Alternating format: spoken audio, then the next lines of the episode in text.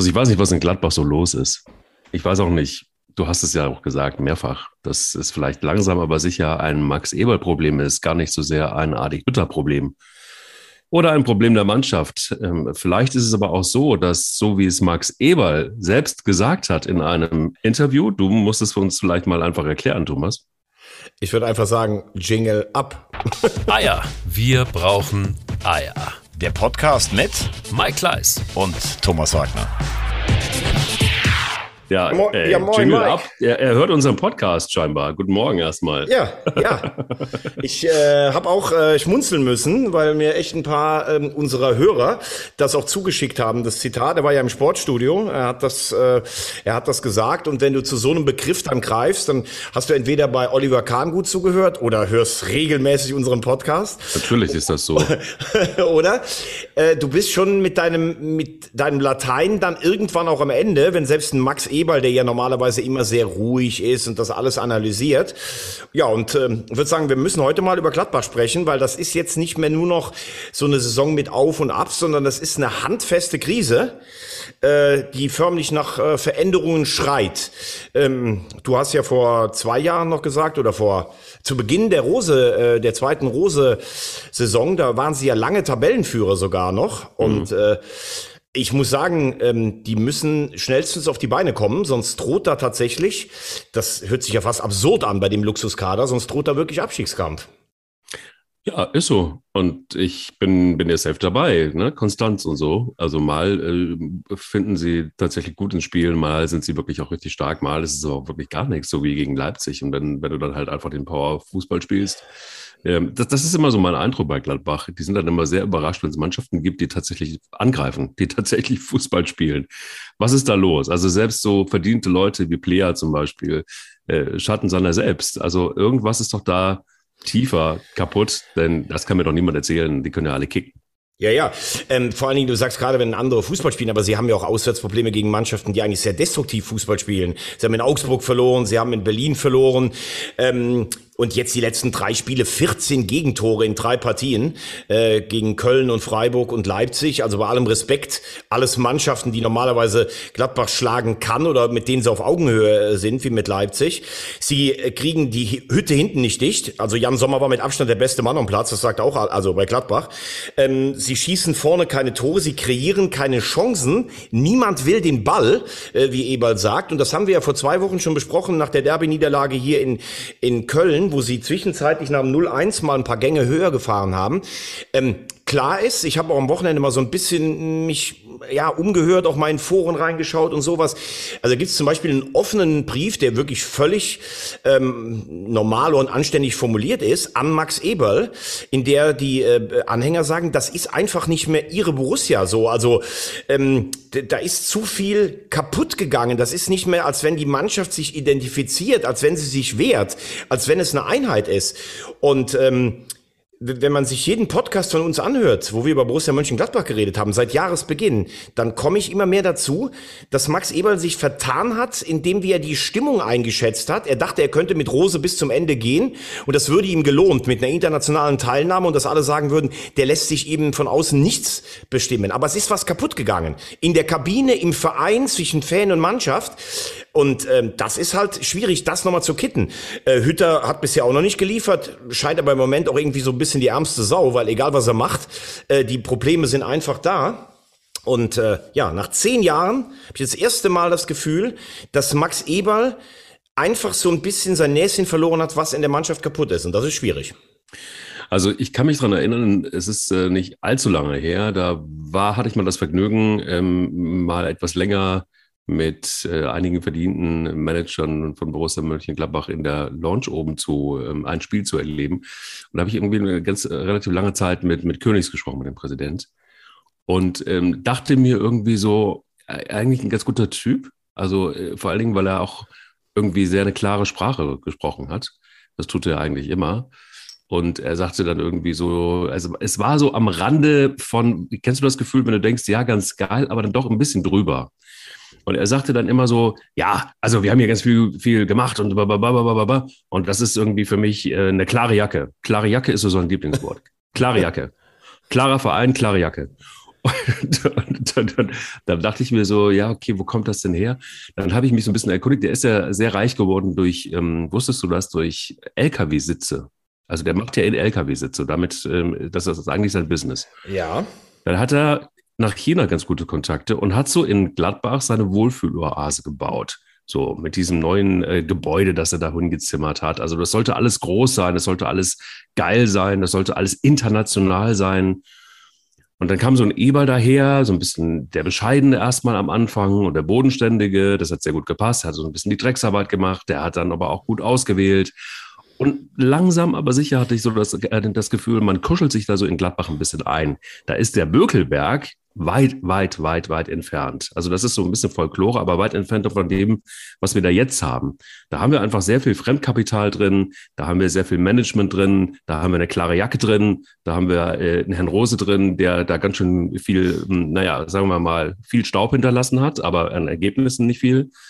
Und jetzt hast du eine Situation, glaube ich, wo es langsam aber auch sichtbar wird, dass man da mehr für den Glanz getan hat, als für die, wie soll ich sagen, dass ähm, die Bökelbergisierung der Borussia. Und das ist ein bisschen bitter. Da ist die DNA verloren gegangen, habe ich den Eindruck. Ja, mit DNA, das will ich jetzt, äh, das finde ich einen interessanten Einwurf von dir, will ich auch gar nicht so bestreiten, aber äh, klare Jacke ist natürlich auch, so läuft Fußball. Du kannst heute auf dem Bökelberg nicht mehr spielen, obwohl ich dieses Stadion geil fand, weil diese steilen Rampen, die würdest du heute von keinem TÜV mehr abgenommen bekommen, mitten im mhm. Wohngebiet.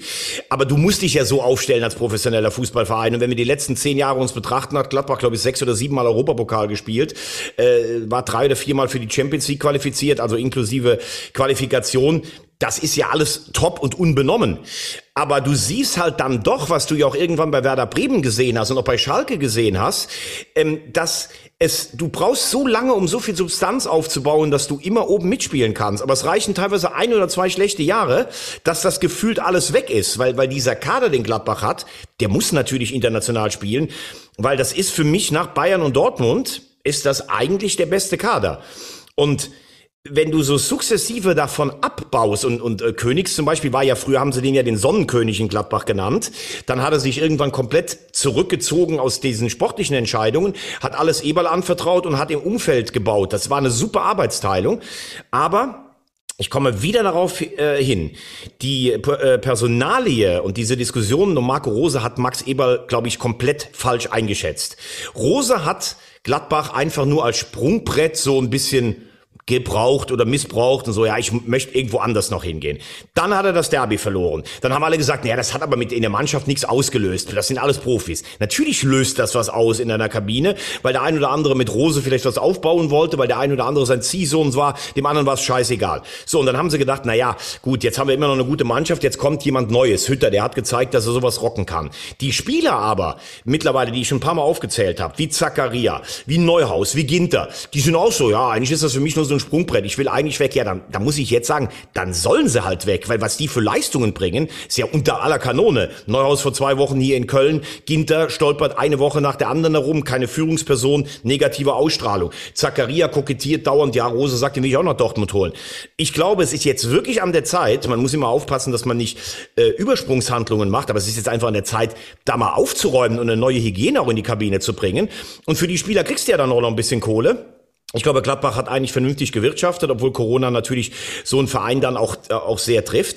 Dann musste wahrscheinlich mal durchspülen und ich glaube, mittlerweile habe ich so den Eindruck, sind die Fans auch so weit, so dass sie sagen, okay, dann ja, noch ein Jahr ohne Europa. Aber nicht mehr das, was da gespielt wird von Spielern, die permanent denken, sie müssten zu noch einem größeren Club und nichts bringen. Und jetzt ist auch der Trainer gefordert, du musst hinten den Laden mal wieder dicht kriegen. Du hast jetzt noch zwei Spiele äh, gegen Frankfurt, gegen seinen Ex-Verein, die ja wahnsinnig gut drauf sind. Mhm. Ähm, weil wenn du jetzt noch zweimal verlierst, dann glaube ich auch, wird es irgendwann auch für den Trainer eng, obwohl der siebeneinhalb Millionen gekostet hat. Ähm, aber wenn du, weißt du, wenn du zehn Jahre eigentlich gefühlt immer das, immer den Fluss mit den Goldtalern gefunden hast und seit einem Jahr bist du dann irgendwo, hast du nur noch, ziehst du nur noch Klump aus dem Ding raus, dann ist ja auch die Frage, wie ist denn der Kompass von Max Eberl selber jetzt gerade im Moment? Kann er sich nochmal neu empfinden? Hat er immer noch den Fokus auf, auf die Borussia? Kannst du dich erinnern, vor einem Jahr hat er sich eine Auszeit genommen, da ist er in die Berge gefahren, hat gesagt, hm. ich muss mal raus. Habe ich hier noch gesagt, hey, kann ich total verstehen. Ist alles gut gelaufen. Das war ja als Rose noch, als alles noch so aussah, als wenn er da blieb. So, vielleicht hat der auch irgendwann mal andere Sachen, die ihm wichtig sind und, und hat dann dieses permanente Spüren, was ist in der Kabine los. Vielleicht ist das dann auch mal weg, was übrigens menschlich wäre. Zehn Jahre ist eine irre lange Zeit. Aber ich finde das eine brandgefährliche Situation für Gladbach. Klare Jacke, würde ich sagen. Klare Jacke. Klare definitiv. Jacke. Klarer Klare Jacke. Du, aber ähm, herzlich willkommen. Tedesco ist zurück. Domenico, der, Mhm. die alte Hütte. Mhm. Ähm, war gar nicht so schlecht, fand ich. Also Der hat der ein schönes Hemd, äh, schönen Hemd hatte, äh, Hemdkragen hatte der oben zugeknöpft. Absolut, er ist ein bisschen zugeknüpft, aber er ist ähm, auch. äh, Ich, ich mochte ihn immer sehr als Schalke-Trainer. Ich weiß, es war jetzt irgendwie nicht der Fußball, den wir mögen.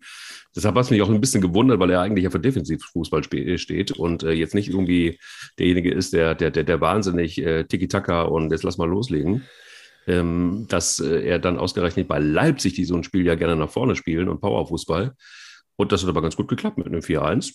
Also ich fand es ein geiles Spiel von Leipzig. Ja, äh, da muss man natürlich auch sagen, äh, guck dir den, guck dir den, nee, guck dir den Kader an, dann ist es ja eigentlich auch äh, unbegreiflich, was die bisher für einen Mist gespielt haben. Absolut. Ne, das muss man ja auch ganz klar sagen. Da haben wir uns ja auch drüber unterhalten. Kein Sportdirektor, die komische äh, Rolle von Minslav, March, der völlig alleine war und nachher nur noch mit seinen so amerikanischen Parolen, glaube ich, auch die Kabine irgendwann verloren hat. Ja, mich auch. Ja, dich auch, genau. So, Tedesco hat ja RB-Vorerfahrung, also der hat ja so ein bisschen die DNA. Ähm, er war auf Schalke zu Beginn sehr erfolgreich mit wirklich ziemlichem Antifußball, das äh, sagst du gerade richtig. Ähm, aber ich glaube, in der momentanen Phase, wenn du wie Leipzig ähm, auch relativ viele Gegentore kassiert hast. Denk dir mal in der Champions League, ich glaube sechs Stück in Manchester. Äh, dann musst du natürlich erstmal versuchen, Stabilität auf den Platz zu kriegen, weil mit dem, was du vorne hast an Spielern, wirst du natürlich immer Torchancen kreieren. Ich glaube, das ist dann schon noch der richtige Weg. Äh, ihm flog natürlich so ein bisschen das Zitat um die Ohren. Äh, er hat ja vor zwei Jahren mal gesagt, er mag Vereine mit einer großen Tradition, wo die Vereine, wo die Menschen den Fußball leben. Also in Aue hat er ja begonnen, spektakuläre Rettung. Dann Schalke, dann Lok Moskau gilt ja auch als Traditionsverein in Russland. Und dann geht er zu RB. Man- Tradition pur. ja, klar. Da muss man dann natürlich schon schmunzeln. Auf der anderen Seite musst du sagen, wenn du weg warst aus der Bundesliga, wenn du in Russland äh, trainierst, da ist er Vizemeister geworden.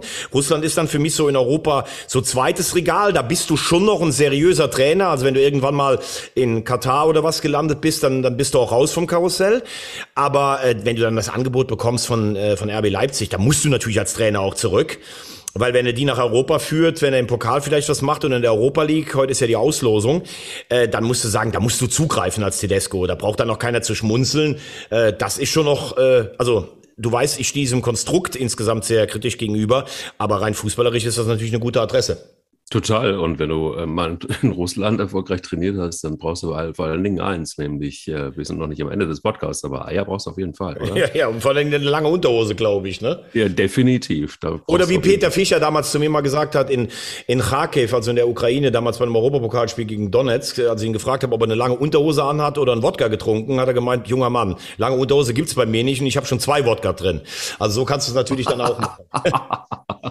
Oder man geht äh, im T-Shirt an die Seitenlinie, wie ähm, Steffen Baumgart. Ja, aber übrigens, lass uns mal ganz kurz noch, ähm, müssen wir natürlich auch mal kurz äh, dann zumindest lobend erwähnen, weil ich ja auch sehr kritisch äh, mit der Personalie Glasner auch war. Ähm, ich glaube auch nicht, dass ich ein großer Freund von ihm insgesamt werde, aber äh, die Eintracht hat schon relativ eindrucksvoll den Turnaround geschafft. Also sie haben gestern in der zweiten Halbzeit Leverkusen mal kurz zum Nachtisch verspeist, äh, nach einem 0-2. Übrigens, ganz interessant, hast, ich weiß nicht, hast du das Spiel gestern gesehen? Ja, irre. Die haben sich hier wirklich in den Rausch reingespielt, ne? Also so Wa- richtig. Was ich das bemerkenswerteste in Frankfurt finde, ist, wie schnell da das Torjingle läuft. da ja. sitzt, glaube ich, einer 90 Minuten, der ist nur, der, der Ball ist noch nicht über der Linie, da läuft schon das Torjingle. Das finde ich wirklich be bemerkenswert. Das ist das schnellste Jingle in der Liga. Ja, warte mal, Ähm, aber das warst doch du, du früher immer bei, bei RPR. In, in, da warst du doch immer der Jingle Man, oder? Da hast du doch immer. Ja, ich ich habe ja noch damals beim Radio, weißt du das noch, wenn du früher aufgenommen hast und hast dann so diese Bänder gehabt, die du selber noch kleben Oh konntest. Gott, furchtbar. Ich habe ich hab Ja, das nie gecheckt. Weißt du, in der, mit, der, mit, dieser, mit diesem Metallteil in der Mitte, wo du dann Genau. so einen Cutter hattest. Richtig. Und dann hast du, ich habe da, ich habe es immer versemmelt. Ich war immer froh, als es dann irgendwann, als es Festplatten gab, Ja. und wo alles auf einer Festplatte war und der Redakteur dann sagte, du, ist abgespeichert unter Datei bababa. Ja. Fand ich großartig. Ja, aber es war, äh, ich würde mal sagen, ich bin kein großer Techniker, aber wenn, wenn man das heute einem zeigen würde, so einem, der 30 ist, der würde sagen, was ist denn eigentlich mit euch los? Aber Opa, komm, ja. äh, genau, Opa. Kommen, ja. wir, kommen wir dazu wieder zurück. Ähm, Schade, ich, finde, ich hätte gerne noch mit dir über RPA und Radio gesprochen und über äh, Klebe und über Radio, die Königs, Königsdisziplin. Aber komm, jetzt, äh, jetzt nicht ablenken. Also die Eintracht hat am Anfang grauenhaften Fußball gespielt. Dann hm. haben sie... Pff, unterdurchschnittlichen Fußball gespielt, haben aber immer in der letzten Minute getroffen. Das war zumindestens Charakter. Und dann haben sie ab und zu ein bisschen Glück gehabt. Und jetzt spielen sie auch ganz guten Fußball. Das heißt, das ist so eine Saison, wo du sagen kannst, da läuft schon vieles für sie. Aber wie hat Hermann Gerland gesagt, wenn du immer Glück hast, ist es irgendwann noch Qualität. Und siehst ja, jetzt hast du irgendwie ähm, in den letzten vier, fünf Spielen sehr, sehr ordentlich gepunktet. Und dann ist auch plötzlich Europa nicht mehr weit, weil ja vorne sich so zwei Mannschaften ein bisschen absetzen und hinten zwei Mannschaften Mannschaften sich ein bisschen absetzen. Und damit hast du natürlich im Mittelfeld der Tabelle, also praktisch sagen wir mal von Leverkusen auf Platz 3 mit 27 Zählern bis Augsburg auf Platz 16, also du hast elf Punkte Unterschied nur zum Ende der Hinrunde zwischen Platz 3 und 16. Also das ist schon, ja, muss man sagen, das ist schon, schon sehr, sehr ausgeglichen. Äh, untermauert meiner Meinung nach weiterhin die These, wie schlecht die Bundesliga eigentlich ist. Also ich bin mir noch nicht mal mehr sicher, ob wir im Moment die viertbeste Liga in Europa haben. Äh, da können sich alle schön, äh, können sich alle schön angucken und immer erzählen, wie toll das bei uns alles ist. Ich halte das für ein ganz großes Qualitätsproblem. Total, aber ich habe mich, habe mir dann irgendwie gedacht, so, also 1-1 bei Fenerbahce, Europa League. Und dann bringt der Hinteregger ähm, ins Abwehrzentrum für Hasebe und ähm, Da Costa für Chandler, rechte Außenbahn und dann äh, Lindström, hat er begonnen für Hauge. Dachte mir so, okay, alles klar, äh, warum jetzt, wieso? Aber es ist ja am Ende dann doch, also Glasner, weiß ich auch nicht, ob ich jetzt ein Freund werde, weiß ich, muss ich vielleicht auch nicht werden, aber ähm, also man kann ihm nicht unterstellen, dass er jetzt irgendwie keine Ahnung vom Fußball hat. Also das ist ja schon irgendwie, er kennt die Mannschaft, das ist mal, also mittlerweile kennt er sie. Ich glaube, das hat ein bisschen gedauert, bis er sich ja eingeruckelt hat. Ich glaube, er kennt mittlerweile auch die Qualitäten und letztendlich auch, welchen Gegner, welche Spieler brauche ich dafür. Das ist zwar normalerweise sollte das das Handwerkszeug sein, aber vielleicht hat es wirklich einfach ein bisschen äh, gebraucht. Und ich bin komplett bei dir. Am Anfang war das Spiel einfach fürchterlich, fürchterlich, grottenschlecht und dann spielst du dich in den Rausch und hier kommt's. Ich glaube, das ist ja ganz egal, in welchem Land du spielst. Ähm, so diesen Effekt hast du so, so oft und das finde ich ein Phänomen über Fußball. Deshalb finde ich diesen, diesen Sport ja auch einfach so geil ja, da liegt so eine Mannschaft fast da nieder mit 0-2, macht das erstmal irgendwie gegen, gegen Leverkusen. Und dann spielst du dich in den Rausch rein und dann schickst du die 5-2 nach Hause. Sowas ist halt einfach Fußball. Und ähm, dass die auch alle kicken können, nochmal, das ist, das ist ja, glaube ich, völlig unbestritten. Aber manchmal sind es dann so kleine Stellschrauben und schon macht's rums. Also schon geil. Geil. Das macht äh, den, eben den Sport auch aus. Ja, ja. Aber äh, du, du siehst natürlich auch, was das für ein schmaler Grad ist. Ne? Also du hast natürlich mit Trapp einen, einen richtig guten Torwart hinten drin, der dieses Jahr auch liefert. Ja, so, dann hast du gerade der Hinteregger und ähm, Hasebe angesprochen. Hasebe ist natürlich, ich glaube, der ist 35 mittlerweile. Das ist natürlich Wahnsinn, was der überhaupt noch läuft und wie der spielt. Hinteregger hatte so ein bisschen, wirkte so ein bisschen ausgebrannt, auch nach einer Europameisterschaft, war körperlich ein bisschen angeschlagen. So, jetzt ähm, saß der sogar letzt auf der Bank, der Hinteregger. Gestern hat er dann im Zentrum Zentrum gespielt, weil das Hebe draußen war. Also wenn du zwei Spieler dieser Qualität fürs Zentrum hast, das ist natürlich relativ gut. Da Costa hat vor drei Jahren richtig gut gespielt. Der hat zwei Jahre gespielt, als, als wenn sie den irgendwie am, am Riederwald, äh, komm, spiel mal mit, hier hast du ein Leibchen oder sowas. Mhm. So, jetzt kommt er langsam wieder. Ähm, und Chandler war ja auch schon völlig abgeschrieben. Also die beiden machen das auf rechts ganz gut. In der Phase, wo es nicht läuft, sind sie aber jetzt auch nicht wahnsinnig aufgefallen, dass sie die Spieler gewesen wären, die sich dagegen vielleicht entgegenstimmen können alleine. Kostic ist starker Mann, obwohl er ja am Anfang der Saison da unbedingt sich zu Lazio praktisch wegklagen wollte. Was mir gut gefällt, ist Jakic und So in der, in, im Zentrum. Das ist ein sehr spielstarkes Zentrum ähm, und auch äh, die richtig auch dazwischen fegen können. Ja, dann hast du vorne Lindström und Borre, äh, Hauge oder Hoge, wie der ausgesprochen wird. Die kommen jetzt so langsam. Da hat Markus Krösche immer zu mir gesagt, ah, das sind Spieler, die kommen aus einer Liga, Gut, Borre, der hat äh, in Südamerika äh, Klassiko gespielt, der weiß, was abgeht, aber die anderen kommen aus so einer Liga, wo du nicht direkt weißt, passt das sofort mit der Bundesliga, weil die aus so einer, ja, so einer, man sagt immer aus so einer Liga kommt, die so ein bisschen unterhalb der Top 5 sind und die müssen sich dann gewöhnen. Lammers zum Beispiel, der hat das nicht geschafft. Wenn der mittlerweile auf den Platz kommt, wird das schon fast gepfiffen. Aber man muss dann Markus Krösche schon auch zugute halten. Er hat in den Spielern was gesehen, was sie jetzt langsam umsetzen. Und ich glaube, wenn du jetzt auch nicht mehr so dieses Messer am Hals hast, dass du immer nach unten gucken muss für die Eintracht, dann kann das schon eine ganz gute Rückrunde werden. Und auf der anderen Seite muss man natürlich sagen, ich bin ja eigentlich Seoane-Fan und ich finde, dass Leverkusen echt eine gute Hinrunde gespielt hat. Aber du darfst dich natürlich nach 2-0, äh, auch wenn Frankfurt, das wissen wir ja, immer eine Mannschaft ist, die sie in rausspielen kann, darfst du natürlich mit der Aufstellung auch nicht fünf Stück einschenken lassen. Das muss man auch mal ganz klar sagen. Muss man aber auch mal ganz klar sagen, trotzdem vermisse ich äh, Norbert Nachtwey sehr. Norbert Nachtwey, wie kommst du denn jetzt auf den? Ach, ich, ich vermisse manchmal so ein bisschen Charakterspieler wie von früher. Also weißt du, damals. Ja, wir haben doch gerade den Charakter der Eintracht gelobt. Also von daher. Ja, ja, klar, das ist schon. Aber trotzdem irgendwie es ist für mich nach wie vor so, also auch bei der Eintracht, es ist ähnlich so wie in Gladbach. Die Konstante fehlt mir immer noch so ein bisschen und ähm, das wird auch wahrscheinlich völlig normal sein. Also ich glaube, als die Eintracht so ihre Hochphase hatte unter Kovac, ähm, da sind wir halt einfach noch nicht. Das ist einfach so. Aber nein, was ich damit sagen wollte, ist, ich vermisse manchmal und deshalb einfach auch bei Eintracht, und mir fällt Nachtweih ein, weil als ich sehr, sehr klein war, da war das mein Hero bei der Eintracht und da war ich auch mal kurz Eintracht-Fan. Ähm, so Spieler äh, man, ich. Übrigens, Nachtwey ähm, war ja oder wurde ja gehandelt in den 80ern. Wollte man dem ja die Möglichkeit geben, für die westdeutsche, also bundesrepublikanische Nationalmannschaft aufzulaufen. Ist ja geflüchtet mit Jürgen Pahl damals aus der DDR. Und das war ein richtiges Politikum. Also ich glaube, Franz Beckenbauer wollte ihn sehr, sehr gerne einbürgern. Mhm. Ähm, hat war ja ein top-rechter Verteidiger oder defensiver Mittelfeldspieler, konnte beides. Und das ist aber untersagt worden. Also der hat kein Länderspiel, obwohl das natürlich für einen Abwehrspieler oder einen Defensivspieler ein überragender Techniker war, muss man sagen. Okay. So, jetzt sprechen wir mal ganz kurz ähm, Deine, deine Boosterboys sind ein bisschen entzaubert, ne? Union verliert bei Fürth, 24. Heimspiel, erster Sieg. Herzlichen Glückwunsch ans Kleeblatt, muss man auch mal sagen. Muss man sagen, ja. Ja, und Freiburg, vierte Niederlage in den letzten fünf Spielen. Was ist denn da los bei dir? Hast du irgendwie umgebaut in deinem Zimmer? Hast du deine Poster runtergenommen oder was? Ich wollte es ein bisschen spannend halten, einfach, ah, damit es okay. nicht zu langweilig wird. das ist, glaube ich, so die mieseste Ausrede ähm, in solchen Situationen. Naja, also ich meine, erstmal lass uns bei Union anfangen. Wenn du so spielst wie, wie Union in diesem Spiel, wenn null Idee hast, wie, wie du gegen Fürth spielen kannst, ähm, äh, sorry, aber dann, dann ist es halt einfach auch so. Ähm, Punkt. Das ist, war, war wirklich ein schlimmes, also ich fand es erstens ein schlimmes Spiel und zweitens, also vor allen Dingen von, von Union Berlin fand ich es furchtbar. Wenn du einfach wirklich, also weiß nicht, manchmal gibt es vielleicht einfach auch so Tage, da gehst du einfach besser gar nicht auf den Platz, weil du einfach null Idee hast und kraftlos wirkst und es ist, war, ach, weiß ich auch nicht. Also, was hat Fürth gemacht? Also, sie haben wirklich eine gute Abwehrleistung gebracht und dann mit Standards hast du halt das 1-0. Also es ist halt einfach auch, mehr ist da glaube ich auch bei Fürth nicht, aber es reicht zumindest dann gegen Union Berlin, die irgendwie an dem Tag für mich zumindest keinen Bock hatten, Fußball zu spielen, wie sie es tust. Ja, das weiß ich gar nicht. Ich habe ja, äh, ob die keinen Bock hatten, das glaube ich nicht. Aber äh, erinnere dich an mich, wenn wir auch Union äh, loben, um Gottes Willen, lieben, leben, loben. Wir leben dich. oh, ja, ja, oh, oh, oh, oh, wir leben dich. Hashtag, mm. ne? Hashtag. Äh, ähm, dann habe ich immer gesagt, dass Union ja eigentlich keinen besonders schönen Fußball spielt. Sie sind sehr stabil. Sie haben vorne mit Aboni und Kruse ähm, Top-Offensivleute. Ähm, also erstens mal möchte ich sagen, ich freue mich für Fürth. Also was da alles schon vorgerechnet wurde, die werden schlechter als Tasmania und sowas.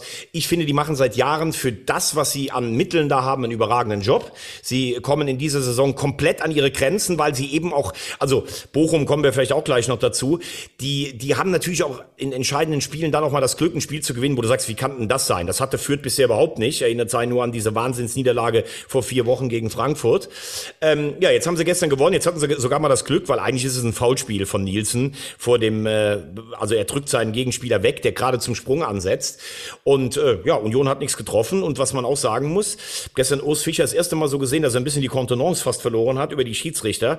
Mhm. Was ich schon auch enttäuschend finde, damit bin ich wieder bei der Qualität der Bundesliga. Mhm. Also Union, wie wurde das gefeiert mit der Conference Conference League. Du scheidest aus gegen Slavia Prag.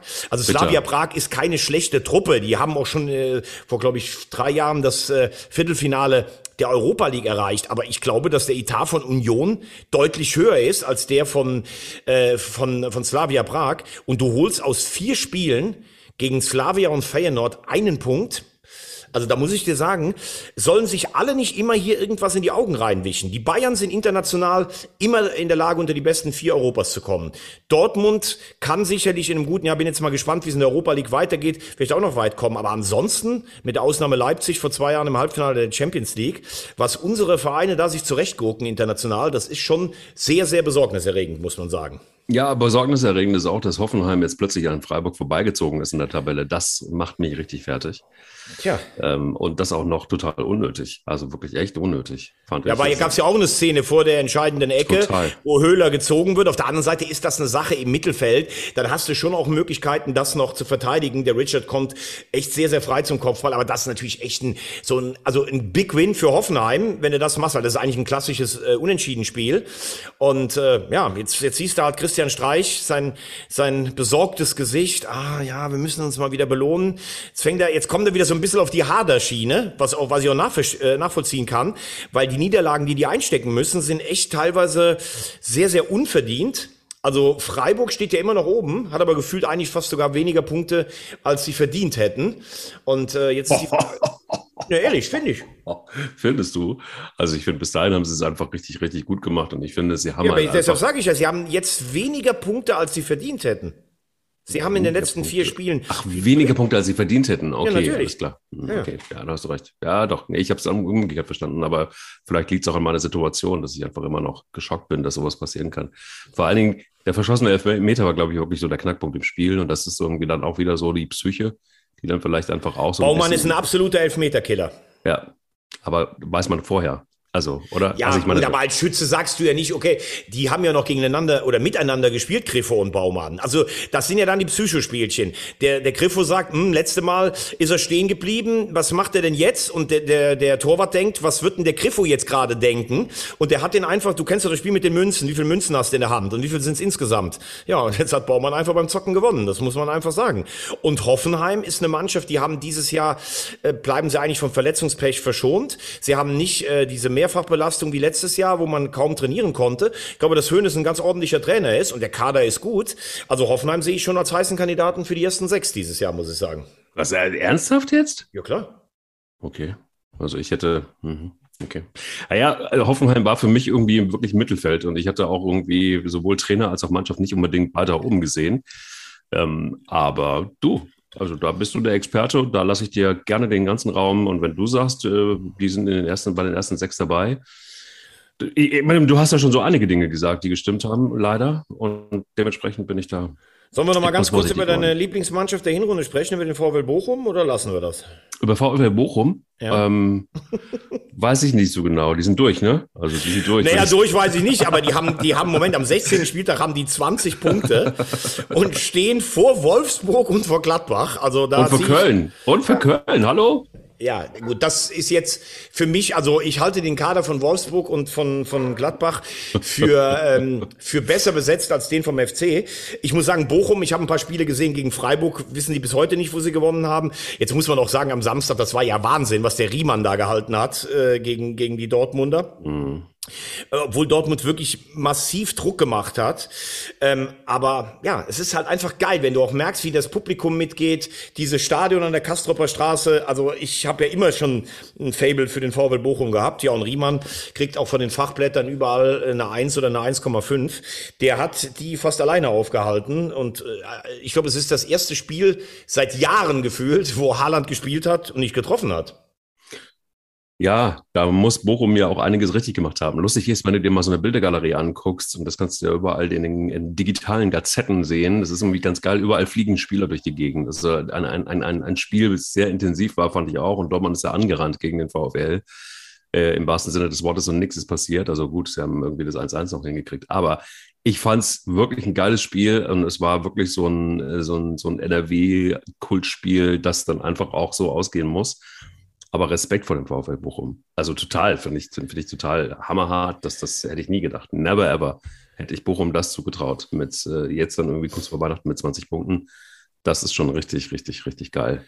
Ich, Ähm, Ja. Haben wir noch ein Spiel, über ja, das wir reden ja, wollen? ich, ich äh, würde sagen, wir, wollen wir müssen- noch über ein Spiel reden? Ja, ja, wir müssen schon äh, auch noch, also ich habe immer gesagt, das ist nichts von großem Interesse, aber ähm, weil wir über Europa gesprochen haben und weil wir über irgendwie Instinkt und Kompass gesprochen haben, der VW Wolfsburg. Also ähm, letzter in einer wirklich machbaren Champions League Gruppe. Äh, Florian Kofeld und seine Aussagen erinnern mich schon fatal schon wieder an seine, an die Phrasen, die er bei Werder gedroschen hat. Ähm, das ist ja ganz bitter, was die spielen. Und da muss ich auch sagen, ähm, es hat weiß genau, was jetzt kommt. Es hat unter Labadia und unter Glasner in, in Wolfsburg richtig gut geklappt. Äh, du weißt, ich bin eigentlich äh, schmattgefreund, aber den scheint auch was, äh, nein, den scheint auch sein Instinkt verloren zu haben. Also erstmal auf diese Idee zu kommen, Marc van Bommel einzustellen. Habe ich hier direkt gesagt, habe ich nie verstanden. Weder als Typ. Und jetzt kommt ja immer mehr, hört man so raus. Keine Intensität in der Sommervorbereitung. Die Mannschaft kann das körperlich alles nicht spielen. Dann war dieses Zwischenhoch von Kofeld. Jetzt haben sie, glaube ich, von den letzten fünf schon wieder vier verloren. Ähm, also da musst du auch mal sehen, was ein Trainer, wenn er dann nicht auf dem Niveau abliefert, was der anscheinend auch alles kaputt machen kann. Dazu hast du dann Spieler wie Weschors, die eigentlich weg wollen. Also Wolfsburg ist aber besorgniserregend schlecht, muss man sagen. Also ich glaube, die dümmste Entscheidung, die getroffen wurde in den letzten fünf Jahren, war Bruno Labbadia irgendwie äh, sich von ihm zu trennen. Das war die dümmste Entscheidung ever. Ja, aber mit Glasner haben sie auch Erfolg danach gehabt. Ja, mag ja sein. Aber ich kann mir gut vorstellen, also ich bin ein großer Bruno Nuevadia-Fan, muss ich wirklich an dieser Stelle mal sagen. Und äh, der hat da schon einen richtig guten Job gemacht. Und hätte man den einfach mal ein bisschen weiter arbeiten lassen, dann äh, hätte das mit Sicherheit gut funktioniert, weil er einfach ja mehrere Sachen mitbringt. Der ist C, äh, der hat Ideen, der kann nachhaltig an der Mannschaft arbeiten. Also du hast es ja auch mehrfach hier in diesem Podcast gesagt, ähm, was Bruno Labbadia nicht nur für verdiente Erfolge gefeiert hat, was man immer so ein bisschen unterschätzt hat, ähm, weil man immer denkt, ja, der schöne Bruno, kann der wirklich was? Ja, der kann wirklich was. Und ähm, da bleibe ich dabei. Das war für mich tatsächlich wirklich so ein bisschen ein Knackpunkt. Und ich verstehe auch da Jörg Schmatke nicht an der Stelle, weil ähm, da ja nun spätestens da sichtbar wurde, dass er mit ja, Menschen, die er mal eingestellt hat, dann auch sehr schnell auch fertig ist. Und äh, da reicht es ja schon auch, wenn man sich mal gegen den Sportdirektor äußert und wenn man da mal vielleicht einfach auch Haltung hat und einfach auch mal seinen eigenen Weg geht. Also lass doch die Leute auch mal arbeiten. Ähm, das hat ja schon fast äh, schon was etwas Hannovereskes, was da passiert. Ähm, Aber du musst, fairerweise musst du natürlich schon sagen, Glasner hat letztes Jahr, glaube ich, noch am sechsten oder siebten Spieltag auf einer Pressekonferenz einfach gesagt, ja, er hat ja nicht die Spieler bekommen, die er haben wollte. Also das war schon ein totaler Affront. Ja. Und äh, Schmatke hat ihn trotzdem bis Ende der Saison arbeiten lassen. Es wurde gekrönt mit dem Champions League-Einzug.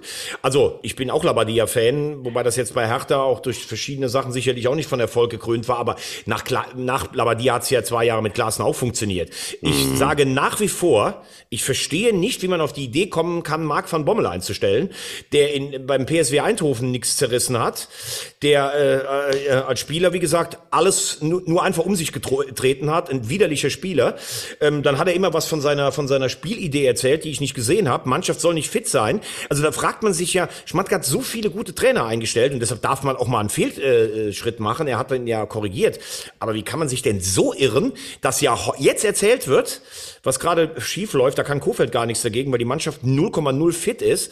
Also ganz ehrlich, von sowas habe ich noch nie was gehört, dass am 16. Spieltag eine Mannschaft schon komplett blatt ist. Und äh, wie gesagt, aber auch Kofeld. Ähm, ja, Kofeld war bei Werder, hieß es am Anfang in aller Munde, dann war er schnell entzaubert, der ist abgestiegen mit Werder. Und wenn er jetzt durchgereicht wird mit Wolfsburg, dann könnte ich mir vorstellen, ist diese äh, Trainerkarriere in dem Regal auch schneller beendet insgesamt, als man sich das vielleicht hat vorstellen können. Also Wolfsburg und äh, Gladbach ähm, sind im Moment so die größten Krisenherde, würde ich sagen, in der Liga. Ja, wollen Aber, wir vielleicht, ähm, ja? Wir, wir können noch mal ganz kurz noch, äh, Adeyemi von Salzburg geht wahrscheinlich nach Dortmund. Das scheint sich immer mehr zu verdichten, mhm. was ich auch verstehen kann. Also die Bayern sind ja angeblich auch an ihm dran. Aber ähm, so mit seiner Spielweise, das ist so eine Rakete. Ich habe sowas Schnelles noch nie gesehen. Wenn er jetzt zu den Bayern geht, da ist vorne alles sehr, sehr gut besetzt. Ähm, ich glaube in Dortmund, das ist auch was, seine Spielweise wird die Zuschauer mitreißen. Also wie ich höre, soll äh, Borussia Dortmund gute Karten haben. Und ich glaube, das ist für ihn auch der richtige Schritt. Das glaube ich auch. Ich glaube auch, dass Dortmund sich vielleicht einfach an einer anderen Stelle noch verstärken müssen. Wenn sie denn oben mitspielen wollen um die Meisterschaft, dann äh, braucht es, glaube ich, einfach noch ein bisschen was. Und äh, sich alleine auf Holland zu verlassen, ist, glaube ich, auch fatal. Denn äh, du wirst damit rechnen müssen, dass der Kollege irgendwann auch mal zu den Bayern geht oder dann doch nach England, wer weiß es schon. Also, ähm, da brauchst du, glaube ich, eine, eine Weitsicht und die scheinen sie in Dortmund zu haben. Alles gut. Alles gut. Kimmich geimpft oder will sich impfen lassen? Du. ja, also da denke ich mir dann auch so, gut, dass es macht. Also erstmal unbestritten. Ähm, aber dieses Theater ist mir auch ehrlicherweise wirklich viel zu viel. Also mir, mich nervt es mittlerweile einfach auch, was dann irgendwie geschrieben wird und irgendwie jede dritte Sport- äh, oder Fußballschlagzeile geht es dann irgendwie um Kimmich, jetzt ist er geimpft und, und, wann wird er geimpft, morgen wird er geimpft, nee, einen Tag drauf wird er geimpft. Jetzt hat er sich doch entschieden, äh, klasse, ähm, Oliver Kahn sagt dann was und dann sagt noch Bierhoff was und dann sagt ich, es ist wirklich Wahnsinn, weil ein Spieler nicht geimpft ist. Ja, haben wir jetzt alle verstanden ähm, mir ist es aber auch irgendwann wirklich zu dicke. Ich meine, haben wir sonst noch Probleme auf der Welt? Ich glaube, wir haben, glaube ich, guck mal in die Intensivstation oder so, da ist, da brennt gerade der Absolut. Baum. Was ich nur, ich wollte damit nur sagen, ähm, es ist vielleicht gar nicht so schlecht, weil wir immer auch mal kurz darüber gesprochen haben, dass es auch, dass diese Nationalspieler auch in einer gewissen Vorbildsfunktion sind. Wenn er jetzt mhm. sagt, ich lasse es machen, was ich ganz okay fand bei ihm war in seinem Interview, das ist auch mein letzter Satz dazu, er hat ja gestern gesagt, er hat trotzdem seine Ängste und Bedenken. Ich finde es dann auch okay, wenn jemand sagt, ich habe halt einfach Angst. Äh, das muss man dann auch aushalten, die Diskussion. Wenn er dann sagt, er lässt sich impfen, finde ich das ein gutes Beispiel. Ähm, dann lass uns doch noch kurz über das Sorgenpaket, äh, dein Sorgenpaket aus Müngersdorf. Äh, ich höre schon Cassandra-Rufe von dir. naja, also es ist jetzt irgendwie an diesem Bundesligaspieltag einiges schiefgelaufen für den FC. Und ähm, da muss man jetzt halt einfach auch mal ganz ehrlich sagen, vielleicht wäre es auch mal ganz gut, mal wieder ein Spiel zu gewinnen. Ich glaube, da sage ich jetzt irgendwie nichts Neues. Aber ich finde es jetzt mittlerweile ist es an einem Punkt, wo man, ähm, ja, guck mal, guck dir mal genau die Tabelle an. Und das ist eben das, was mich so ein bisschen fassungslos macht, dass man äh, jetzt dann plötzlich in der Situation ist, wo du sehr eng beieinander bist. Mit Wolfsburg auf 11, äh, du bist du als Kölner als auf Platz 12, dann bist du hast du die Gladbacher auf der 13 mit 18 Punkten, 18 Punkten auch Hertha, 17 Punkte plötzlich auch, der VfB Stuttgart, ähm, nach dem Gewinn 2-0 gegen Wolfsburg. Und also sagen wir es mal so, es reicht halt nicht aus, irgendwie äh, an der Seitenlinie zu toben und ein Interview nach dem nächsten zu geben. Du musst halt einfach auch mal liefern wieder und du musst auch mal eine Mannschaft wieder einstellen. Und äh, gegen Augsburg, das war halt einfach ein Spiel wieder zum Abgewöhnen. Ähm, da hat mir ganz, ganz viel gefehlt. Das war da wieder so ein bisschen Zurückfallen in alte Zeiten. Das hat mir nicht gefallen, um ehrlich zu sein. Also das Jubeln ist mir auch zu viel. Mir ist das Jubeln zu viel. Mir ist, äh, mir ist äh, auch das eine oder andere Interview von Steffen Baumgart zu viel. Das muss man so, glaube ich, echt nicht machen. Man muss sich vielleicht einfach, das kostet alles Energie, was du Heute ist aber ne? ein Titelbild im Kicker. Ja, das, genau. Also da gibt's ja auch wieder ein Interview wo ich sage, hey, vielleicht wäre es auch mal ganz gut, einfach mal wieder sich auf das zu konzentrieren, wofür man da ist, nämlich eine Mannschaft zu trainieren. Weil jedes Interview kostet Zeit, kostet Kraft, ähm, kostet Energie, dann wirst du tatsächlich aber auch, bietest du wieder Angriffsfläche. Warum? Es ist für mich tatsächlich wirklich, ich frage mich, warum? Und das kann ich überhaupt nicht beantworten. Ich wünsche mir einfach einen Trainer, und das hat er ja auch, diese Qualitäten, der die Mannschaft besser macht, der die Spieler besser macht, der vielleicht aber auch da mal wieder junge Spieler integriert. Das ist mir in der letzten Zeit zu wenig passiert. Und es gibt einfach ein paar Problematen, äh, die problematische Fälle, wie, äh, wie Herr Anderson. Und wenn du Anderson und Modest gleichzeitig aufstellst, dann glaube ich, dann ist das einfach auch nicht die optimale Situation.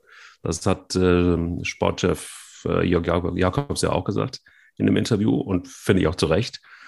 Und also ich sag mal, so kann es, glaube ich, nicht weitergehen. Das sind, sind wir uns einig. Also ich glaube, es braucht jetzt tatsächlich dann nochmal wieder die eine oder andere Idee und das Konzentrieren auf die Mannschaft. Ja, das ist mir jetzt ein bisschen alles zu streng, muss ich sagen. Da ja. man ja, ja, das ist mir zu streng. Äh, also du hast vor den direkten Ab Abstiegsplätzen hast du neun Punkte Vorsprung. Müssen wir schon mal festhalten. Sie haben 19 Punkte nach 16 Spiele.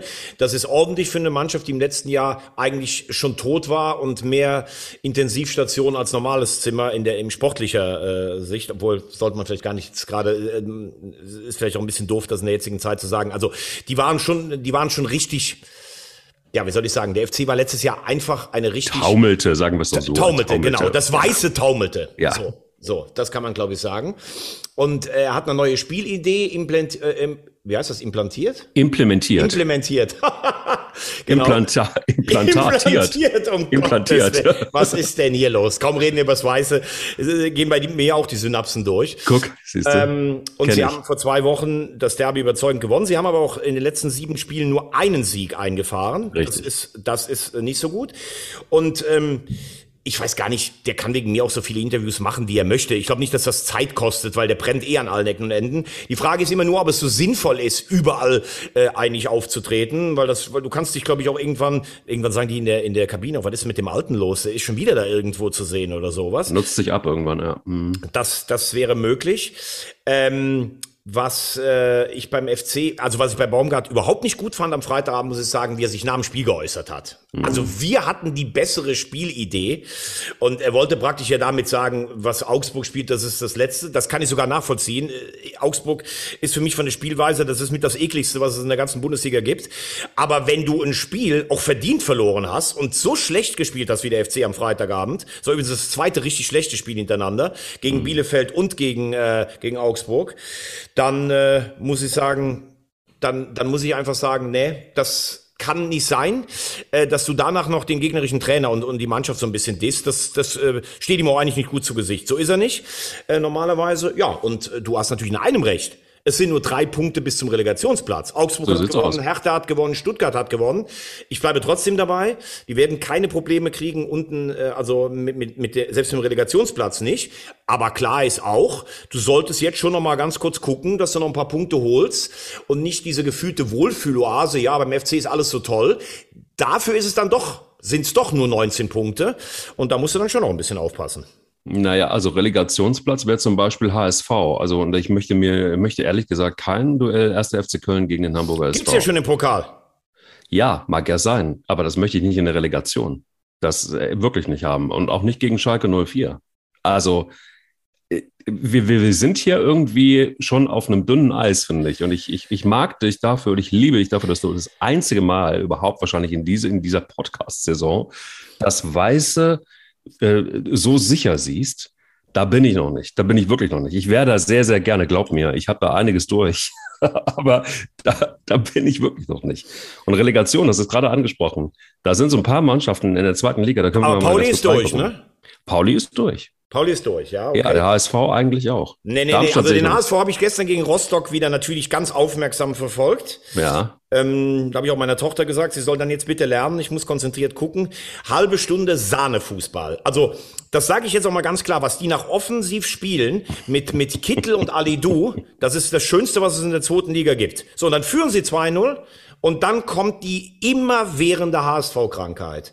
Hacke, Spitze, 1, 2, 3, nochmal zum Torwart zurück, auch nochmal so ein Querpass vom eigenen Strafraum. Och, Hansa presst ja jetzt plötzlich. Oh, dann knall ich den Ball aber doch nicht ins Aus, sondern verliere ihn lieber mal. Vorne die ähm, Chancen nicht ausnutzen, konnte nicht zielstrebig zu Ende spielen. Und wenn Rostock ein Tor macht, das habe ich vor zwei Wochen schon gegen Ingolstadt gesagt, dann wird's einfach ganz wackelig. Ich verstehe es einfach nicht, warum du nicht seriös aufs dritte Tor spielst, weil dann ist der Gegner geschlagen. Also dazu kleine Blutdrucktablette für den HSV.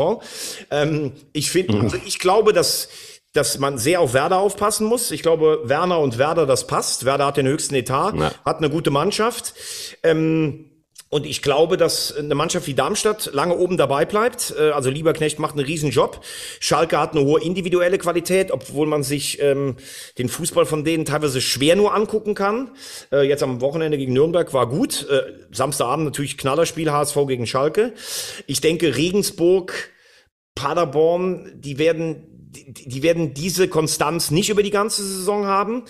Ähm, Nürnberg muss man noch achten. Also ich würde jetzt so sagen, ähm, Pauli äh, Aufstiegsfavorit, Werder Aufstiegsfavorit und so um Platz drei sehe ich so Darmstadt, den HSV und Schalke. Das wäre so ein bisschen meine Prognose rund um Weihnachten. Aber wie der HSV Fußball spielt, das gefällt mir. Und ich habe auch gehört, ähm, das äh, verdichtet sich ja, dass Alidu wohl in die Bundesliga geht. Ähm, das finde ich persönlich als HSV-Fan erstmal scheiße. Ähm, zum zweiten Mal frage ich mich dann immer, warum der Spieler, der beim HSV ausgebildet wurde, warum der nicht um zwei Jahre verlängert mit einer Ausstiegsklausel, sagen wir so 10 oder 15 Millionen, wo dann dein Heimatverein auch was davon hat. Ich sage noch nochmal, guck dir Fiete Ab an, guck dir Ito an, wo die heute alle rumspringen. Das ist meiner Meinung nach viel zu früh. Hier hat er einen Trainer, der auf ihn setzt. Aber klar, der hat einen Berater, der scheint eigentlich ganz vernünftig zu sein, aber es gibt wohl Avancen anderer Berater. Ja, und jetzt gibt's ja Modelle, die vielleicht sogar noch diskutiert werden. Gibt's äh, Frankfurt scheint ja Favorit zu sein, holen die ihn und verleihen ihn dann noch mal ein Jahr nach Hamburg. Ich kann einfach nur sagen, Junge, bleib zwei Jahre noch in Hamburg und das sage ich nicht nur als HSV-Fan. Spiel erstmal auf dem Niveau zwei Jahre Fußball, da kannst du immer noch genug Geld verdienen. Klare Jacke.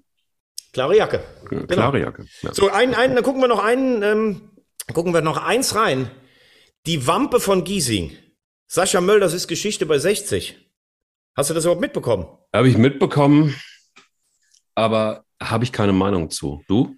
Ja, ich habe eine Meinung dazu, weil ich mich äh, mit dem Thema auch intensiv äh, beschäftigt habe, weil ich am Wochenende auch die Löwen äh, bei Magenta gesehen habe. Mhm. Ähm, das scheint wirklich so eine Sache zu sein, wo man auch sieht, wie etwas aus dem Ruder laufen kann. Also erstmal muss man ja sagen, Sascha Mölders ein, hat Bundesliga gespielt, ähm, ja, so leidlich, aber hat natürlich in den letzten Jahren für die Löwen echt viel geleistet, ist nach dem Zwangsabstieg äh, geblieben in die vierte Liga, hat die Löwen in der Relegation damals gegen Saarbrücken hochgeschossen, hat letztes Jahr war er Torschützenkönig mit einem, also ich weiß gar nicht, wie ich das sagen soll, der hat eine, eine Figur für einen Leistungssportler, wo man denkt, das gibt's doch gar nicht. Hat sich ja selber darüber lustig gemacht, die Wampe von Giesing, riesen Merchandising-Erfolge. Ich weiß ja nicht, ob du dir das als Verein eigentlich so gefallen lassen kannst, wenn dein, dein eigener Profisport eigentlich damit lächerlich gemacht wird. Hätte er jetzt einmal so eine Kollektion rausgegeben, hätte ich gesagt, okay, aber ähm, das hat ja nachher alles, es war ja nur noch Mölders, Mölders, Mölders und ich verkaufe noch ein T-Shirt und noch eine, eine, eine neu aufgesetzte Linie. Und ja, da muss wirklich so das Ganze gelaufen sein, dass ein Spieler aus der älteren Generation, also Mölders hat sich, muss sich Dinge rausgenommen haben in der Kabine, die eigentlich Wahnsinn gewesen sein müssen. Wirklich, der hat dann, selbst in Corona-Zeiten muss seine Familie im Bus mitgefahren sein. Mannschaftsbus, äh, ja. Im Mannschaftsbus.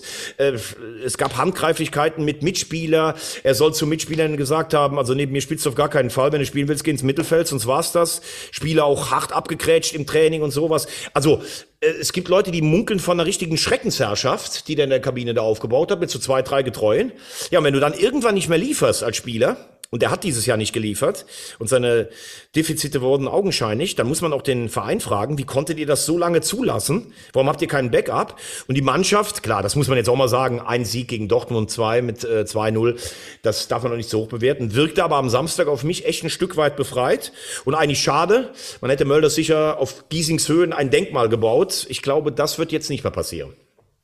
War aber auch eine klare Jacke. Also ich meine, musst du auch erstmal machen. Der war ja äh, nun, glaube ich, schon auch eine Kultfigur auch bei den Fans. Ähm, aber es hat, ähm, es ist irgendwie. Es gab gegangen. kein einziges Mölders-Plakat am ja, Samstag in, in Dortmund. Das hätte ich so nicht gedacht. Es gab sogar ein paar, die haben gesungen nach dem Tor, siehst du, Sascha, so wird das gemacht. Finde ich dann auch jetzt ein bisschen zu viel. Also er hat seine Verdienste unbestritten. Aber ich glaube, Mölders hat gedacht, es gibt einen Fanaufstand und sowas. Er wollte ja wohl auch den Trainer wegmobben, der ihn übrigens richtig stark gemacht hat. Also, und ich habe ihn auch zwei, dreimal interviewt nachspielen, wenn er nur von der Bank kam. Und da finde ich, das hat dann auch was mit Charakter zu tun. Als 35-Jähriger zu sagen, ich unterstütze die Jungs von der Bank, als Kapitän, ich mache die stark und wenn ich reinkomme als Einwechselspieler, in 20 Minuten habe ich immer noch den Torriecher. Oder du stellst das Ego über alles andere. Mölders hat sich leider für den zweiten Weg entschieden. Und ich denke, so wird er dann am Ende auch als gefallener Löwenbomber in die Geschichte eingehen. Also ich war ja ein, ich war ja ein gefallener ähm, Podcast ähm, Champions League Bomber. Hm? Und ähm, seit der letzten, seit den letzten Ergebnissen ähm, bin ich gar nicht mehr so gefallen, ne? Ähm, warte mal, jetzt müssen wir gerade mal, also du hast du nicht auf Wolfsburg getippt? Ich habe ich hab, ich hab nur ein Spiel falsch getippt, alles andere war richtig. Ah, okay, also du willst mir jetzt sagen, du kommst jetzt langsam wieder so nach der Vorrunde, greifst du jetzt nochmal an? Ja, voll. Ja, ich bin auf jeden Fall mal an dir vorbeigezogen, so viel kann ich sagen. Nee, nee, nee, Moment, Und, in, der, äh, in der Gesamtwertung. in der Gesamtwertung. Wir müssen das, wir müssen das Ganze nochmal auswerten. Aber gut, du, ich kann sagen, du findest deinen alten Riecher wieder. Ja, es ist so. Es ist so. Es ist so. Und ich kann euch ja eins sagen, ähm, wenn man gegen den Gazier aus der Vulkaneifel wirklich auch jede Champions League-Tipperei sich darstellt, ne? Und das aushält, dann auch dieses, dieses Häme und Spott von der anderen Seite, dass man als Rosamunde nicht mehr da ist, wo man mal war, so als gefallener Podcast-Hero, der dann plötzlich wieder aus der Versenkung kommt. Dann sind das zwar keine großen, aber Komm, jetzt geh einfach in die Metzgerei in Giesing, hol dir ein schönes Leberkäsbrötchen, hol dir eine halbe ähm, Wiesenbräu und äh, jetzt jammer hier nicht rum, weil du mal gefallen warst, denn sonst hast du hier in dem Podcast nichts zu suchen, denn du hast ja riesen Oh.